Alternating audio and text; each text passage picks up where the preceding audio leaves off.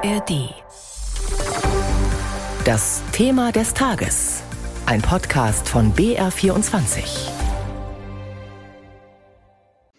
Der Haushalt 2024 steht und die Schuldenbremse auch. Nach wochenlangen Verhandlungen der Ampelspitzen von SPD, FDP und Grünen haben Kanzler Scholz, Finanzminister Lindner und Wirtschaftsminister Habeck heute eine Einigung präsentiert. Wie sieht das Ergebnis im Einzelnen aus? Darum geht es jetzt in unserem Thema des Tages. Mein Name ist Ann Kleinknecht. Und wir wollen erst mal reinhören, wie sich die Verhandlungspartner der Ampelregierung heute Mittag geäußert haben. Kanzler Scholz sagte gleich zu Beginn, es gehe jetzt eben auch um Kürzung und Einsparung und darum, Prioritäten zu setzen. Meine wichtigste Botschaft zu Beginn, die Regierung hält an ihren Zielen fest. Wir treiben den klimaneutralen Umbau unseres Landes kraftvoll voran. Wir stärken den sozialen Zusammenhalt und wir stehen eng an der Seite der Ukraine in ihrem Verteidigungskampf gegen Russland. Diese drei Ziele leiten uns unverändert. Klar ist aber, wir müssen mit deutlich weniger Geld auskommen, um diese Ziele zu erreichen. Priorisieren heißt deshalb, miteinander zu klären, was wir uns leisten können und was nicht. Und ein paar Zahlen nannte Kanzler Scholz dann auch noch. Im Kernhaushalt für das Jahr 2024 werden wir rund 17 Milliarden Euro erwirtschaften. Das machen wir insbesondere, indem wir klimaschädliche Subventionen abschaffen, die Ausgaben einzelner Ressorts etwas absenken und Bundeszuschüsse verringern.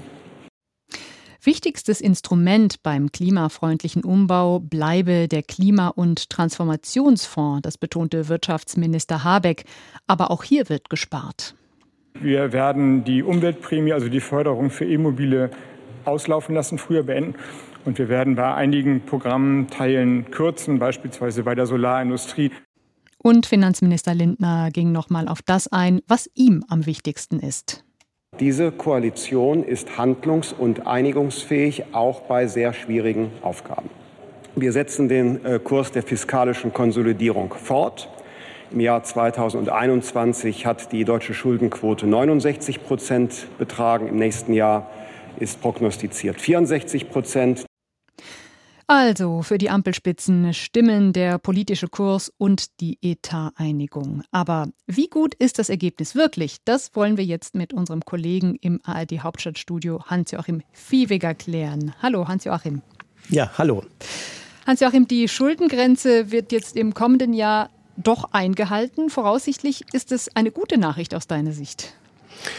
Also bei Radio Erivan hieß es immer so schön, im Prinzip ja, um dann zu sagen, warum die Antwort nicht so einfach ist. Okay. So ist es nämlich auch hier. Die Schuldenbremse wird zwar im Prinzip nicht angetastet, doch es wird voraussichtlich eine kleine Ausnahme für die Flutopferhilfen geben, mhm. auch wenn das jetzt schon wieder zweieinhalb Jahre zurückliegt.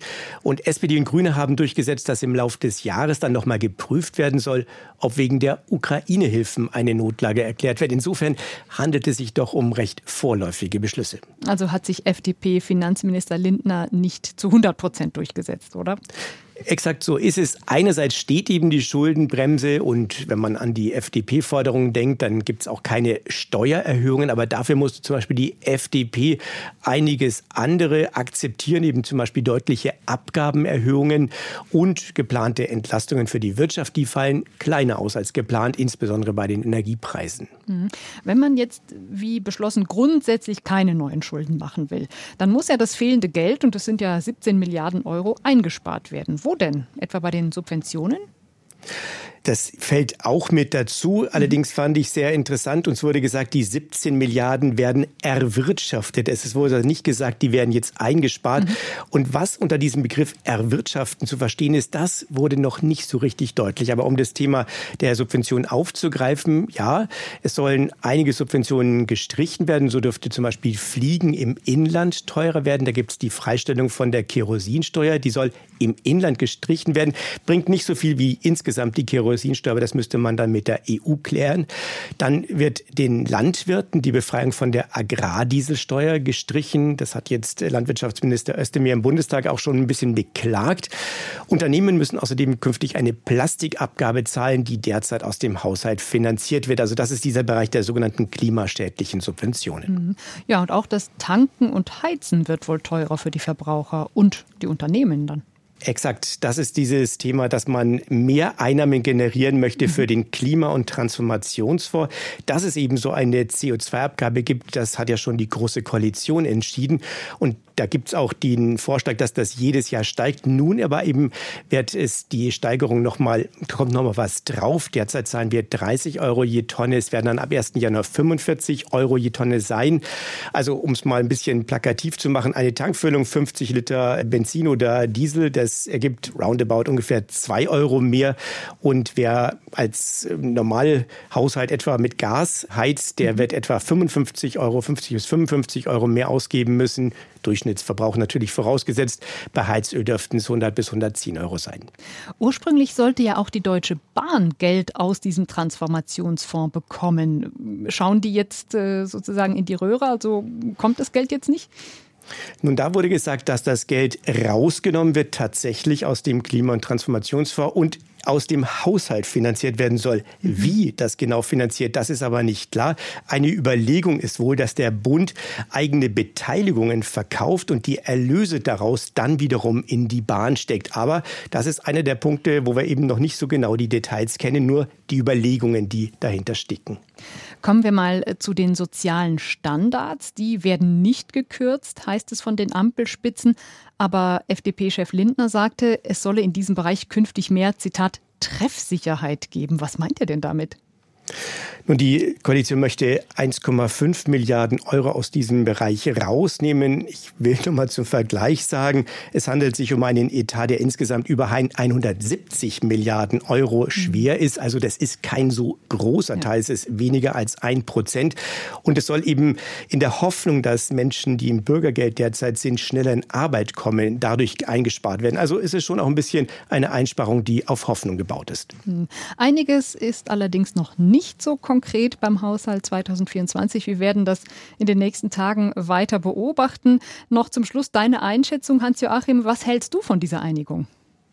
Also ich bin ein bisschen überrascht, dass man an vielen Punkten wirklich so vage geblieben ist, mhm. denn das birgt ja auch Konfliktpotenzial, dass in den kommenden Wochen man sagt, also ja, das haben wir ja noch gar nicht so richtig geklärt und wenn dann im Haushaltsausschuss oder auch im Bundestag dann weiter verhandelt wird, dann sagt der eine, ja, ich habe das aber so verstanden und der andere sagt, ich habe das so verstanden. Insofern, wir haben eine formale Einigung, die aber dann in den Details noch mal zu Problemen werden kann. Das sagt Hans-Joachim Viehweger, unser Finanz- und Wirtschaftsexperte aus Berlin. Vielen Dank. Hi, ich bin Ann-Kathrin Wetter und das hier ist Lost in Nahost, der Podcast zum Krieg in Israel und Gaza. Es ist gerade unfassbar schwierig, den Überblick zu behalten über das, was gerade im Nahen Osten passiert und mitzukommen, wer welche Rolle spielt, welche Player wichtig sind und wie hat das alles nochmal angefangen? Wir wollen euch helfen zu verstehen, was gerade Phase ist, wer welche Interessen verfolgt. Viele von euch fragen sich gerade, warum es plötzlich ein Problem sein soll, wenn PalästinenserInnen auf die Straße gehen oder jemand den Hashtag Free Palestine verwendet. Was das heißt, wenn der deutsche Bundeskanzler davon spricht, dass die Sicherheit Israels Staatsräson ist. Für solche Fragen und ganz viele mehr gibt's ab jetzt uns. Wir sind Lost in Nahost, der Podcast, der euch hilft zu verstehen, was gerade los ist im Nahen Osten. Und dafür sprechen wir mit den Korrespondentinnen der ARD in Tel Aviv und mit Expertinnen über das, was gerade im Nahen Osten passiert. Und vor allen Dingen sprechen wir darüber, was euch zu dem Thema interessiert. Schickt uns also gerne eure Fragen an lostinnaost.br.de oder schreibt eine DM an die NewsWG bei Instagram. Den Podcast Lost in der Ost gibt's in der ARD Audiothek und überall, wo es Podcasts gibt.